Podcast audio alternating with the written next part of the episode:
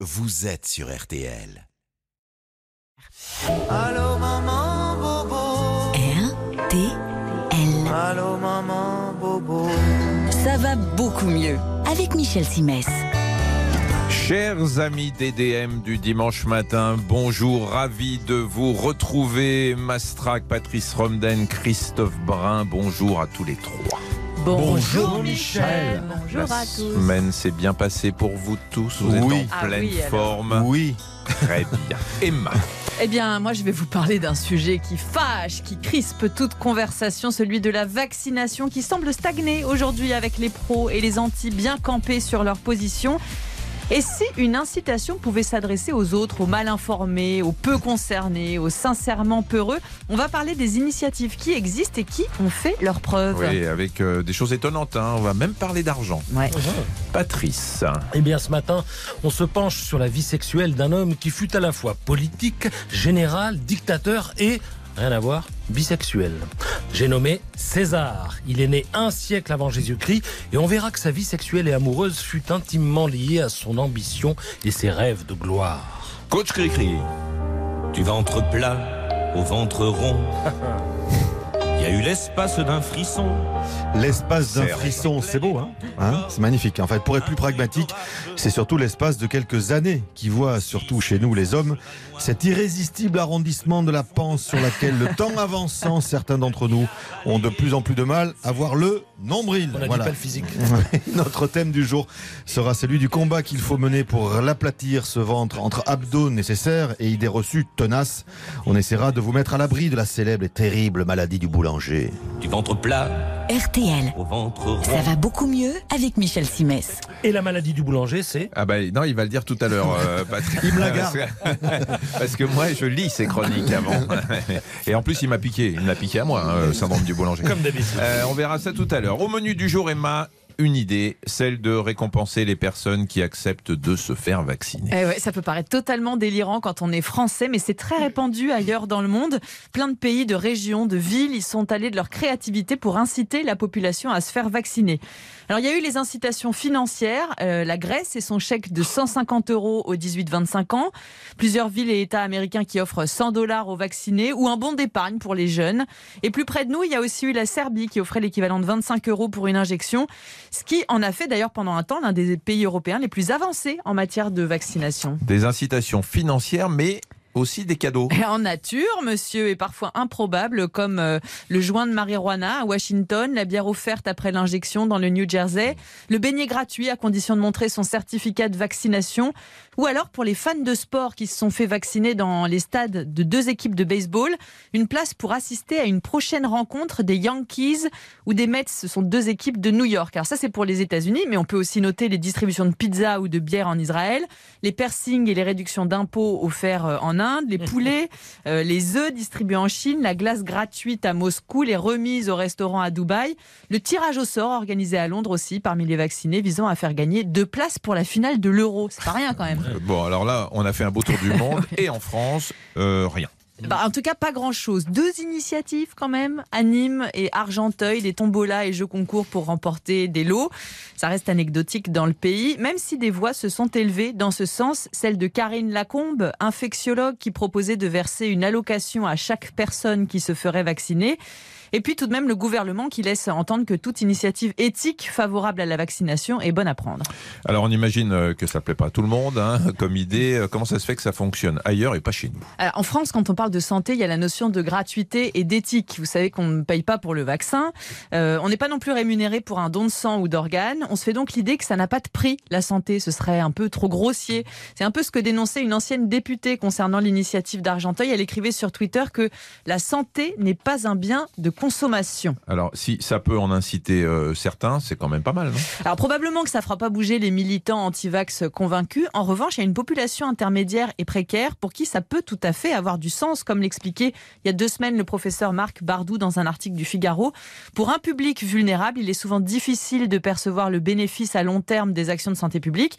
En proposant de l'argent pour une démarche, cela peut participer à montrer l'importance qu'accordent les pouvoirs publics à cette action. Il ajoute que pour réduire les inégalités en santé et atteindre des objectifs de santé publique, il ne faut rien s'interdire. Alors juste pour conclure, il y a une étude euh, menée en France et publiée il y a un an qui montrait que des femmes enceintes et fumeuses arrivaient mieux à arrêter de fumer quand elles recevaient des bons d'achat. Euh, L'idée décrite par les auteurs, c'est de donner une récompense immédiate pour compenser l'insatisfaction induite par l'abstinence. Et ça, ça marche particulièrement chez les femmes plus désavantagées, qui sont aussi celles qui sont les moins euh, poreuses au discours de santé publique. Donc ça mérite quand même d'être considéré. Nous qui sommes plutôt dans le punitif en France, peut-être que l'incitation peut aussi faire bouger les lignes de manière positive en plus. Ouais, mais ça fait bouger les lignes parce que je peux vous dire que moi, en tant que médecin, le, le simple fait d'avoir à rémunérer quelqu'un qui donne son sang ou qui euh, euh, donne euh, un de ses organes après sa mort, c'est quelque chose de, de- d'impossible à imaginer. Mm. Et ben finalement, euh, voilà, si on arrive à mobiliser un petit peu et à motiver des gens qui ne veulent pas se faire vacciner, euh, pourquoi pas? Il faut aller euh, chercher à gagner des vaccinés euh, par tous les moyens. Patrice, Un mot sur les autotests. On les trouve désormais en grande surface, moins chers qu'ailleurs, moins chers qu'en pharmacie, mais sont-ils fiables? Alors, selon la Haute Autorité de Santé, eh bien, ces tests, ces autotests détectent la présence de virus chez une personne malade dans 80% des cas, c'est-à-dire que les 20% restants, ce sont des faux négatifs. D'autres tests effectués par d'autres organismes livrent des pourcentages, on va dire, moins optimistes, surtout sur les personnes asymptomatiques. L'un des problèmes, c'est la façon dont le test est effectué. On est moins exigeant quand c'est un autotest. Il faut enfoncer les couvillons le plus loin possible dans la narine. Et c'est là que c'est désagréable, parce qu'il faut euh, tenir une quinzaine de secondes et on se le rappelle, en général. Ouais, Puis il faut le faire en, en- en restant, vous Bien avez droit précisé, Michel, bien droit. Voilà, le- non pas la tête en arrière. la narine ou ce qu'on appelle la fosse nasale, le plancher de la fosse nasale euh, dans lequel on doit enfoncer les couvillons est horizontal. Donc quand on se fait l'autotest soi-même, il faut rester droit, c'est pas la peine de pencher la tête en arrière. Contrairement à ce qui se passe quand on passe un PCR ou un antigénique fait par quelqu'un d'autre qui lui peut faire pencher la tête en arrière parce que les gens sont debout et que c'est plus pratique euh, pour eux. Mais de toute façon, les couvillons doivent toujours rester perpendiculaires au visage et surtout ne pas remonter. Et ce que vous disiez sur les autotests euh, qui euh, peuvent ne pas être fiables dans 80% des cas, quand un autotest est positif, c'est que vous êtes que positif. vous êtes positif. En revanche, quand il est négatif, On- il peut y avoir doute. Exactement. On ne se pose pas de questions quand l'autotest est positif en se demandant s'il est faussement positif Mm. parce que ça, non. Mm. Christophe. Oui, moi j'ai j'ai un truc un peu plus léger. C'est une patiente qui va voir le médecin et qui lui dit alors je vais vous examiner la thyroïde, dit le médecin. Et la patiente, vachement gênée, lui dit attendez docteur, je me suis pas lavé les dents. La thyroïde. Il, il se marre tout seul. Alors, euh, parce, que, parce je vois votre tête et Ah je ouais, me mais dis j'ai mais, pas- j'ai pas compris. et- mais non mais elle pense qu'il faut passer par la bouche pour faire un examen de la thyroïde. en fait. Ah, Euh, voilà. et alors, je on va voulais que vous nous expliquiez. et je voulais, je voulais que vous nous expliquiez, Michel, comment on fait un examen de la Ah thyroïde. bah non, on palpe devant le cou, c'est Voilà, juste euh, euh, ah, euh, un peu en dessous de la pomme d'Adam. euh, donc euh, effectivement. Alors cela dit, pour certains problèmes de, de thyroïde qui appuient sur euh, la région des cordes vocales, on est obligé de faire une fibroscopie, donc de passer Ah. par effectivement. Pas tout à euh, Vous fait rigolez trompée. pas là hein par Est-ce la que. Christophe pourrait la refaire. Je promets de rire cette fois-ci. C'est quoi Allez-y, Christophe. Non, je dis plus rien. Jusqu'à la prochaine partie. Oh, je dis. Patrice va nous parler euh, d'un grand euh, Monsieur César euh, qui était. Alors on apprend. J'ai appris des trucs en lisant Moi aussi, votre chronique. Ah oui, bisexuel. Incroyable. Je savais pas. Revenez après la César pub. Eh bisexuel. ouais, eh ouais. Ah, eh c'est ouais. ouf ça. On en parle après la pause. Ça va beaucoup mieux sur RTL. Avec Michel Simès. Michel Simès sur RTL. Ça va beaucoup mieux.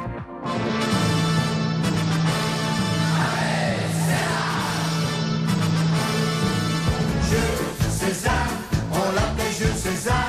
Il mettait pas de faisal pour qu'on voit ses belles jambes. C'est bien comme musique militaire. non Patrice délire. C'est quoi cette musique, Patrice? Ça vous démarrez 2022 pire que vous avez terminé 2021. Bah, c'est Jules César, chanté par le grand Jojo. Ah Et ouais, un chanteur belge qui a bercé des générations d'enfants outre-Kiévrin. Enfin, il nous a quitté le 1er décembre dernier, donc hommage. Hommage. Alors, on va parler un peu de la vie amoureuse de Ouais. César, à la fois empereur romain et empereur du sexe. Euh, Euh, c'est oui. bien ça? Oui, oui, il faut préciser d'entrée que César a été élevé dans une certitude un peu particulière, celle d'être l'un des descendants de Vénus, la déesse de l'amour. Donc ça vous marque une enfance, hein Et on peut convenir qu'à partir de là, il ait eu tendance à vouloir donner de sa personne plus souvent qu'à son tour. Sa sexualité, il va d'abord la mettre au service de son ambition. Il n'est que jeune officier quand il est détaché auprès d'un roi oriental, Nicomède IV, auquel il doit arracher un, un accord militaire très important pour Rome. Et pour parvenir à ses fins, que fait-il? Eh bien, il cède aux avances du roi oriental. La légende veut qu'il se soit retrouvé dans la chambre royale, allongé sur un lit d'or couvert de pourpre, et surtout que le roi Nicomède l'ait empêché de dormir toute la nuit. Tu m'étonnes. Ni- Nicomède, ça Nicomède. s'invente pas. Voilà, Alors, dans l'affaire, dans l'affaire, Il s'appelait vraiment comme ça. Ah, Nicomède 4. Ah, ouais. Ça veut dire qu'il y en a eu trois autres. Oui, c'est, j'allais dire et les autres alors, la vache. Ah bah, heureusement que César les a pas tous connus. hein. Alors, dans l'affaire, il gagne une réputation, celle de sodomite. En Mais- fait, on lui reproche surtout de s'être comporté en esclave ou en prostituée et, en conséquence, de se vautrer dans le stupre. Oui, on l'accuse d'impudicité. On lui reproche, et là je reprends les termes qui figurent dans le livre Sexe et pouvoir de Dimitri Gazali et Sandrine Galota, on lui reproche d'avoir fait la femme, d'avoir eu un rôle passif. Alors par la suite, euh, on le décrira comme l'empereur qui fut l'amant de toutes les femmes et la maîtresse de tous les hommes. Là encore, hein, je reprends les termes euh, du livre Suscité. Alors, euh, oui, parce que, d'accord, parce que des femmes, il en a quand même séduit euh, une ribambelle. Euh, oui, il a une préférence pour celles dont les maris occupent les plus hautes fonctions à Rome, épouse de consuls, de généraux, d'hommes d'État. Dans le tas, on trouve aussi la mère de Brutus, son futur assassin. Ah bah, ceci Euh, explique peut-être cela. Tout à fait. Et dans le tas, euh, il y a aussi l'épouse du roi de Mauritanie, un certain Bogude, lequel se dit honoré d'être cocufié par César, grand conquérant dans tous les sens du terme, hein, pour le coup. Euh, sinon, il jette volontiers son dévolu sur tout ce qui passe, euh, à commencer par Mamura, l'un de ses lieutenants, et certains esclaves. Il est même prêt à les payer, mais il ne veut pas que tout ça figure dans le registre des comptes. Alors, il y, a- il y a quand même eu euh, Cléopâtre hein, et, une, facture. euh, et une demi-douzaine euh, d'épouses qui se sont succédées. Mais alors, elle, il ne fallait pas qu'elle bouge une oreille. Oui, sinon c'était la répudiation. C'est d'ailleurs ce qui est arrivé à Pompéia. Vous avez, Ça- vous avez fait exprès pour les prénoms. Hein, ça va, c'est sa troisième femme. Et comme il ne fallait pas que la femme de César puisse, ne serait-ce qu'être soupçonnée, eh bien, il s'en est séparé. Ah bah dis donc. Et cette voilà. boulimie euh, sexuelle, qu'on va qualifier de tout terrain, Voilà. euh, elle va de pair avec la quête de puissance de l'empereur. Euh, oui, aucun sujet ne doit lui résister, et de même, aucun désir ne doit lui être refusé. Et il tient à le faire savoir, hein, à ce propos, une anecdote. Hein. un jour, une de ses maîtresses lui envoie une lettre d'amour. Et au lieu de la lire lui-même discrètement dans son coin, que fait-il? Eh bien, César fait venir le frère de la maîtresse en question et lui demande de lire la lettre. C'est un peu tordu. Ah oui, vaguement. Ah ouais, il va- C'est- marrant. Ça, c'est une des chroniques qu'il faut vraiment écouter entre les lignes. hein. Entre tous les prénoms, tous les. C'est marrant parce que quand vous parliez euh, tout à l'heure de, de l'histoire de César qui ne voulait pas que ça rentre dans les registres de comptes, euh, il y a Woody Allen qui avait dit euh, Je me souviens très bien de la première fois où j'ai fait l'amour, j'ai encore le reçu. Charlotte Tourmente, bonjour. Bonjour Michel. Vous êtes euh, médecin psychosexologue. Euh, alors, on, on voulait vous prendre en ligne parce que on associe euh, très souvent sexe et pouvoir avec. euh, ah, bah, en plus euh, des exemples euh, récents euh, de, personnalités qui ont quand même euh, abusé euh, de leur puissance, de leur pouvoir, de leur notoriété. Euh, Est-ce que c'est une réalité que le pouvoir euh, vous fait euh, basculer dans le côté euh, je demande rien, je fais ce que je veux? Alors, euh, toutes les personnes qui ont du pouvoir n'ont pas forcément une sexualité débridée. Euh, mais effectivement, le pouvoir est très souvent associé à une sexualité importante. Il a un côté très excitant euh, et il fascine, je pense, parce qu'il traduit la force, la réussite, probablement l'inaccessibilité. Mais c'est vrai que quand on a soi-même du pouvoir, on peut, ça peut donner un sentiment de puissance qui se traduit aussi dans la sexualité. Et là où ça pose problème, c'est quand ça donne un sentiment de toute puissance bah, qui est potentiellement dangereux. Et on a eu des exemples récents. Alors, euh, c'est marrant qu'ils sont, ils sont tout, ils, ils- ils sont tout excités là, les deux garçons. Non, là, ils disent, ouais, moi, lever je parlais, je parlais. Il lève la main euh, comme elle est même je maîtresse, dirais même maîtresse. le doigt. Allez-y. Christophe, oui. Non, Charlotte, ju- juste, on- on- quand on vous entend, on sous-entend euh, l'envie de puissance masculine. Mais est-ce que ça existe aussi chez les femmes de pouvoir? Bien sûr. Ah, voilà, Euh, ça c'est bien. il y a, il y a- évidemment, et et il y a des biographies, et notamment, je pense à certaines reines, euh, qui montrent que- qu'elles avaient aussi une sexualité euh, débridée. Maintenant, il faut remettre dans le contexte. On est dans une culture qui a longtemps été très patriarcale, où le pouvoir a souvent été une affaire d'hommes. Donc forcément, statistiquement, il y avait plus d'hommes de pouvoir à sexualité débridée, mais évidemment qu'il y a eu des femmes euh, dont la sexualité est restée célèbre. Patrice. Alors, si je vous comprends bien, Charlotte, le, le pouvoir, l'exercice du pouvoir ne se traduit pas forcément euh, par une boulimie sexuelle, mais est-ce que lorsqu'on est dans la boulimie sexuelle, ça devient systématiquement une affaire de pouvoir Et si oui, à l'avantage de l'homme, de la femme ou des deux alternativement? C'est une question pour un ami hein, de Patrice. c'est une question à tiroir. Euh, donc, alors, euh, non, euh, ça se traduit pas forcément par une boulimie sexuelle. Euh, en revanche, quand il y a boulimie sexuelle, donc euh, boulimie sexuelle pour vous, ça veut dire quoi? Est-ce que c'est une addiction sexuelle? C'est une fois par mois pour Patrice. Non, on va dire quand il y a sexe, est-ce qu'il y a forcément pouvoir Non. Ah, Domination. Moi, je vois, oui. vous avez deux heures, Alors, Charlotte. pouvoir, oui, c'est ça. pouvoir et domination, c'est pas. euh, c'est- on se rend compte qu'en fait, que dans la sexualité, la domination et euh, la soumission, euh, va de pair, euh, sont des ressorts en fait d'excitation extrêmement puissants. Ça se manifeste dans nos fantasmes et ça se manifeste dans les pratiques euh, sexuelles. Euh, c'est des euh, donc des ressorts que les gens utilisent très souvent, plus ou moins consciemment. Maintenant, moi, je vois des couples qui ne mettent pas de pouvoir, pas de domination dans leur sexualité. Mais comme ils ne vont pas mettre de domination dans leur couple. En revanche, il y a des personnes, je pense qu'on en connaît tous, qui vont mettre dans toutes les relations un rapport de pouvoir. Et la sexualité n'y fera pas exception. Et ça va leur permettre d'asseoir leur domination. Une question forcément intelligente d'Emma. Merci, bonsoir. Euh, vous évoquiez le, le C'est le matin, hein, patriarcat rappelle.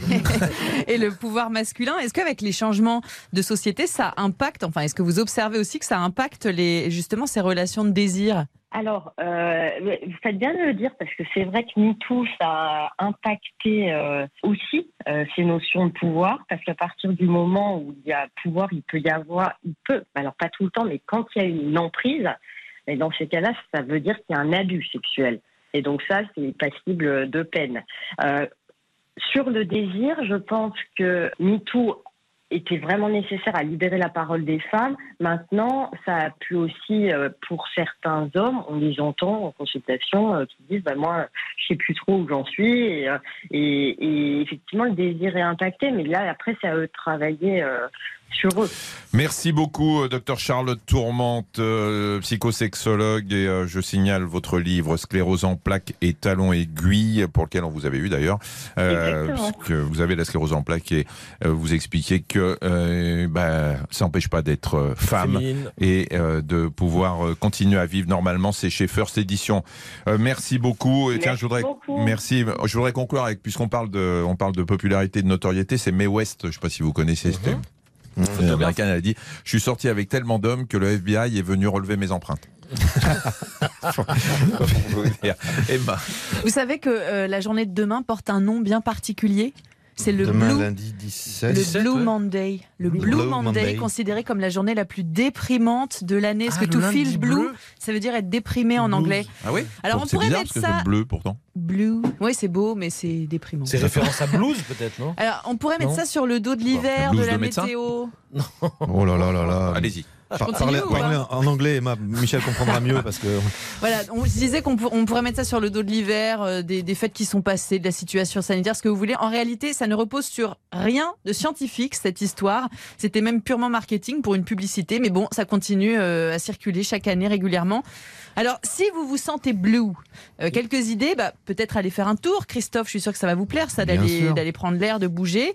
La luminothérapie, euh, Patrice Oui, je valide. moi, je vous propose d'identifier les petites choses et les jolis moments du quotidien. C'est un exercice d'ailleurs que je fais avec mes enfants aussi et ça aide à avoir le verre à moitié plein, même quand l'humeur est morose. Et puis vous, Michel, vous nous proposez un petit quelque chose Non. pour ne pas être bleu? Non, je Michel, du nous écouter, nous écouter en podcast, en, En tout, cas, en voilà. tout cas, moi, ce que je constate, c'est qu'on a un pic des naissances 9 mois 어? Après à peu près le Blue Day en question, le Blue Monday.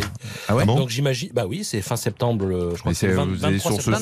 sûre 23 ou vous avez oui. l'impression? L'an dernier, c'était 23 septembre. Mais non, c'est tous les ans. C'est oui, c'est ça. C'est fin un- septembre. Donc ça veut 23 dire qu'ils sont conçus euh, autour du Des fêtes. 20, du, du, du, du 20 janvier. Ah, donc, bien. euh, je Incroyable. pense que lors du Blue Monday, les gens euh, Hmm. ben, décident d'aller faire Ah, un ah. câlin. Quoi. Bah oui, Ah. mais je trouve, je, je trouve ça très bien. Et pour euh, finir euh, sur la partie euh, sexuelle, il y a Robin Williams qui a dit Dieu a offert aux hommes un cerveau et un pénis, mais pas suffisamment de sang pour que les deux fonctionnent en En même même temps. Oui, parce qu'il faut irriguer, par Voilà, exemple. on, Ah, on se retrouve euh, dans quelques instants pour la troisième partie et on va Jouer. Ah, Youpi Ça va beaucoup mieux sur RTL avec Michel Simès. Ça va beaucoup mieux sur RTL avec Michel Simès. Troisième partie d'émission, on va jouer dans quelques instants. Je vous rappelle que nous sommes partenaires avec l'excellent magazine Dr Good qui vient de sortir euh, son nouveau numéro qui est en kiosque avec en couverture mon ordonnance anti-arthrose. Si vous avez des problèmes d'articulation, vous saurez tout. Et puisque vous en parliez tout à l'heure et que vous me demandiez comment faire pour ne pas avoir euh, un coup de blues et ne pas déprimer, euh, Emma, eh bien sachez que vous avez sept clés pour attraper le virus du bonheur, Ah. un dossier complet dans le Dr Good euh, qui est en kiosque actuel. Il est bien ce virus-là, on le veut même. hein. Oui, c'est bah. le seul virus qui justifie qu'on soit anti-vaccin. Ah oui, C'est ça absolument. Il faut l'attraper.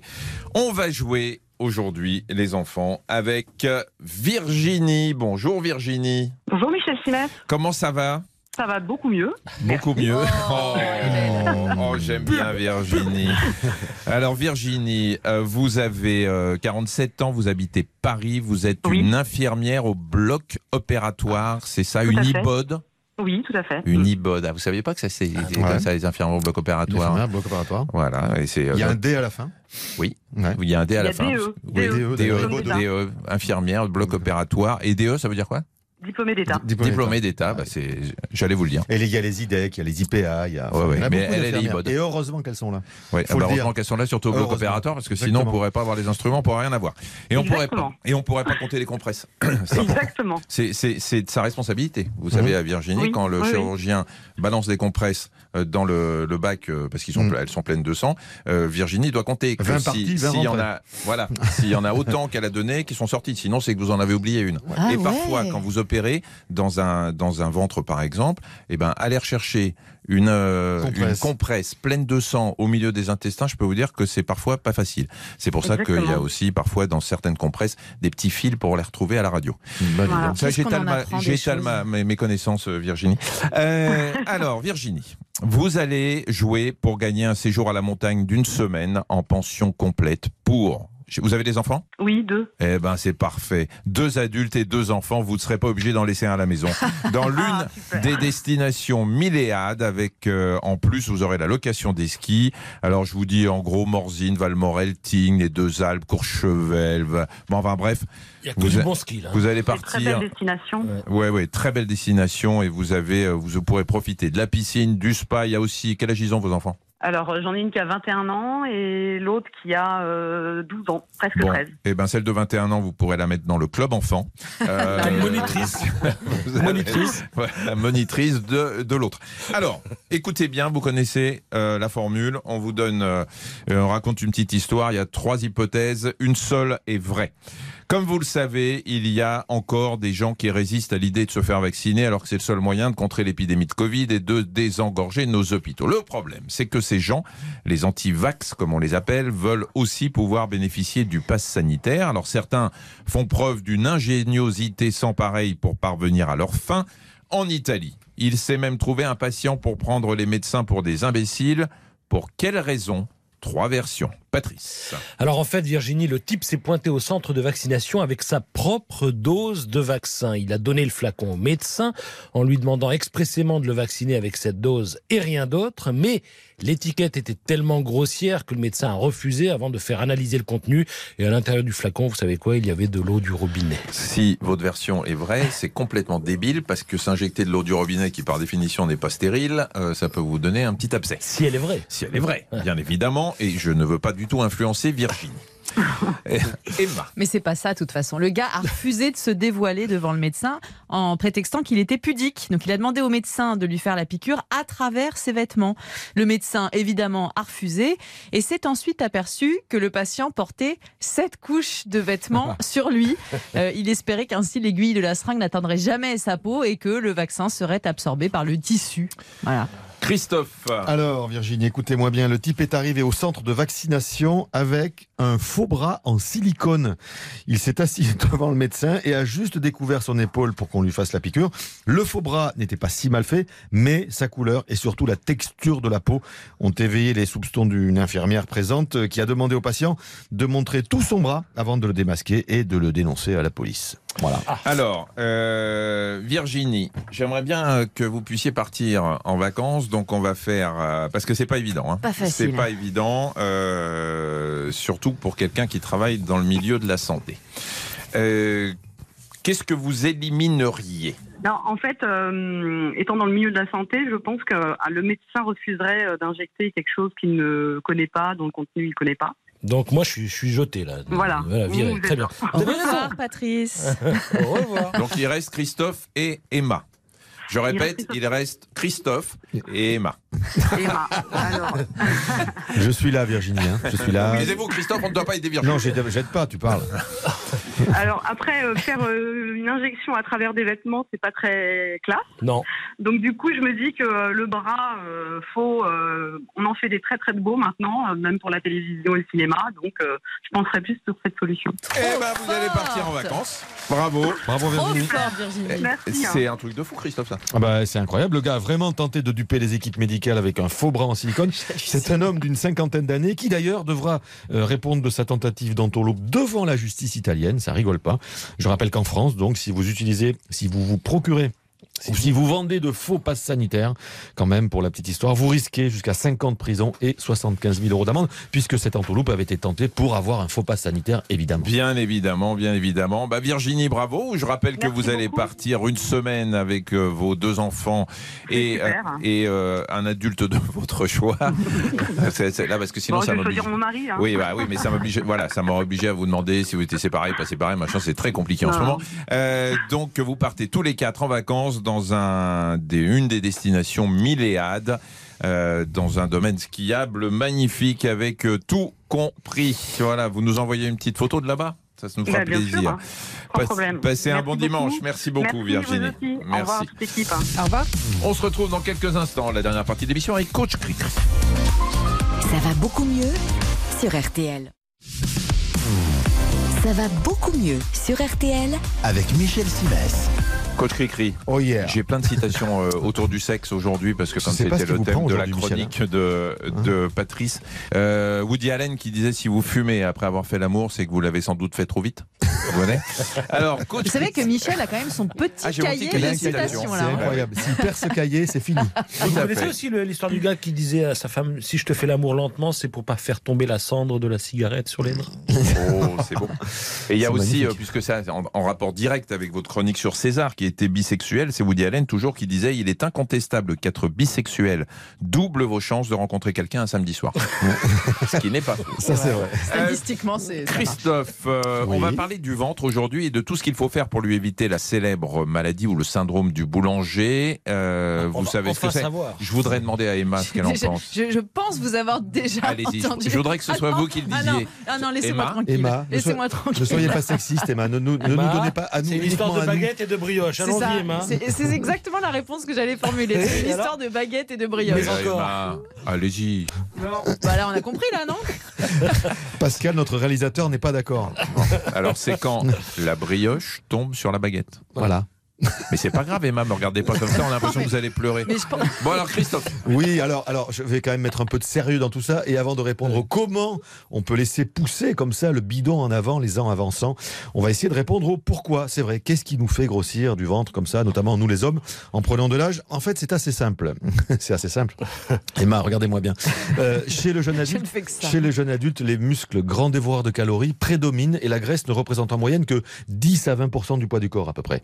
Avec l'âge, la masse musculaire fond, laisse la place à du tissu adipeux qui est beaucoup moins gourmand en énergie et nettement moins esthétique. Résultat, à activité égale, le corps consomme 5 à 10% de calories en moins tous les 10 ans. Style de vie moins nerveux, bon petit plat euh, font le reste. Vous vous dilatez, les abdominaux se relâchent, se recouvrent de graisse et le ventre s'arrondit. Et si Voilà. je fais des abdos, je peux pas lutter contre cet euh, arrondissement du ventre.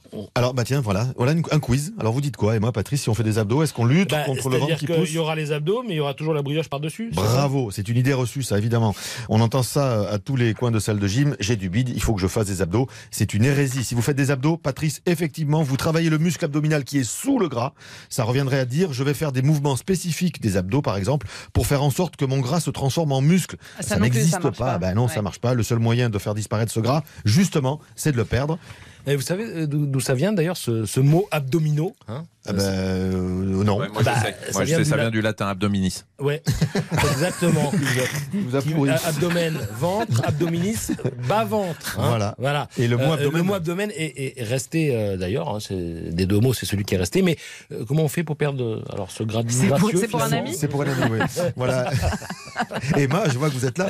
Alors, on le perd en adaptant. Alors, non, ça, là, pourrait, là, ça pourrait m'intéresser. Non mais très euh, important pour le coup pour Patrice. Alors on, l'a- on, on perd le ventre en adaptant son, son régime alimentaire euh, évidemment, mais aussi en faisant de l'exercice en endurance, qu'on appelle le cardio long, avec de la course à pied, du vélo, de la natation. Ah, vélo, on estime en course à pied par exemple qu'on commence à taper dans le gras à partir de 40, 45 minutes, 50 minutes d'effort, et on parle bien d'endurance avec une fréquence basse et une vitesse réduite, et on entre en l'ordre euh, dans la période de ce qu'on appelle la lipolyse. la combustion de la graisse. En fait, Voilà. tout ce qui est lise, c'est la destruction. Exactement. Et donc l'hypo-graisse, donc on, on- on brûle les graisses en faisant cet effort. Ensuite, question régime alimentaire, il n'y a pas de secret, il n'y a pas de mystère, il faut faire en sorte de brûler plus de calories que l'on en consomme. Ouais. Ça paraît évident dit comme ça, mais c'est pourtant la seule règle.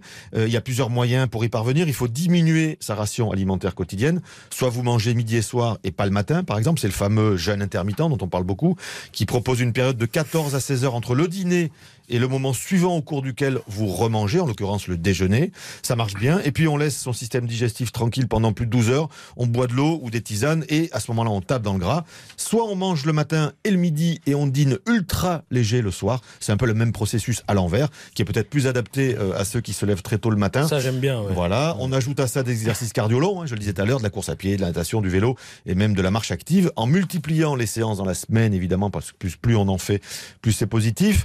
Euh, avec la régularité, il faut être aussi assidu. Vous savez, les sportifs de haut niveau, hein, vous voyez bien comment ils s'entraînent et comment ils s'entraînent tous les jours. Et ben, c'est parce qu'ils ont, euh, ils s'entraînent justement tous les jours qu'ils ont le ventre plat. Et quel- à quel moment? Quel est le meilleur moment pour faire du sport? C'est une question qui revient sans arrêt. Oui, On alors- se demande c'est le matin, le soir, l'après-midi. Alors, le mieux, c'est indéniablement le matin, mais vous savez qu'on a tous des rythmes chronobiologiques qui sont différents. Il y a ceux du matin, il y a ceux du soir, donc on ne peut pas lutter contre ça. Toute chose étant égale, par ailleurs, j'adore cette expression. Avant le petit déjeuner euh, de ceux qui préfèrent manger le matin, c'est pas mal. Mais c'est aussi très bien pour ceux qui mangeront, euh, ne mangeront rien avant le déjeuner. Là, pour le coup, c'est une heure parfaite le matin pour que le corps puisse dans ses réserves de graisse et les élimine de façon efficace. On est à jeun depuis la veille. Le premier carburant qui peut répondre aux besoins du corps pendant cet effort, c'est celui qui est stocké. C'est donc le gras. Et puis une dernière chose dont on n'a pas parlé beaucoup jusqu'à présent dans cette chronique, c'est l'eau. Il faut boire de l'eau, euh, un litre et demi à deux litres de- de- d'eau par jour en dehors des repas. L'eau, c'est le meilleur des alliés pour favoriser la fonction essentielle du métabolisme, comme cette faculté d'éliminer le gras. Voilà. Et on Je rappelle- retrouve, on retrouve cette chronique hein, dans le point, notre partenaire le point.fr, Michel. D'accord, c'est ce que j'allais euh, vous dire. Merci euh, beaucoup. Emma, vous avez un petit quelque chose à nous dire Une petite question à vous poser. Est-ce que vous savez ce que c'est que l'oxologie A-U-X-O, logie L'étude de quelque chose. Merci. Oxo, alors euh, du latin, euh. L'étude de la croissance des êtres vivants, les courbes de croissance, vous voyez, qui indiquent si un enfant est dans les clous ou s'il s'agit de surveiller une éventuelle anomalie. Figurez-vous que jusqu'en 2018, les standards de ces courbes reposaient sur des mesures de croissance prises sur 500 enfants dans les années 50. Ah oui, donc ça a changé. Bah oui, alors elles ont été mises à jour depuis et il se trouve que les enfants ont bien grandi en quelques décennies, jusqu'à 4 cm et demi. J'ai appris ça dans le magazine de l'INSERM et ces nouvelles courbes reposent sur plus de 5 millions de mesures. Alors, on Bah, dit donc. souvent que ce sont les fakirs hein, qui sont dans les clous. Euh, Patrice. Le Sur les masque, Grande euh, forme. le masque FFP2, hein, tout le monde court derrière en ce moment. Il y a des pénuries dans les supermarchés, il y en a dans les pharmacies. Où est-ce qu'on peut en trouver ailleurs?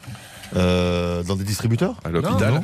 Non, non, faut y- il faut y penser euh, dans les magasins de bricolage, figurez ah, ouais. ah mais oui, oui, bien Et sûr. alors bien sûr. dans ce cas, évitez les masques avec valve car ils peuvent propager l'air potentiellement contaminé que vous expirez. Mais pensez-y, le magasin Ouais, de tout à fait.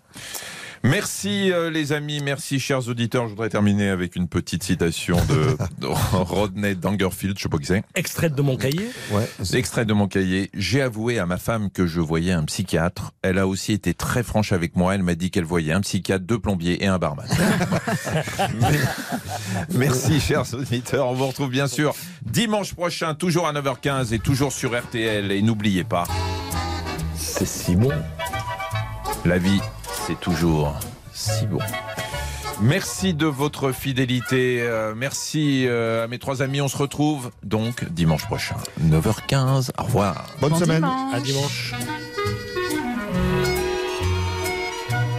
Ça va beaucoup mieux. Michel Simès sur RTL.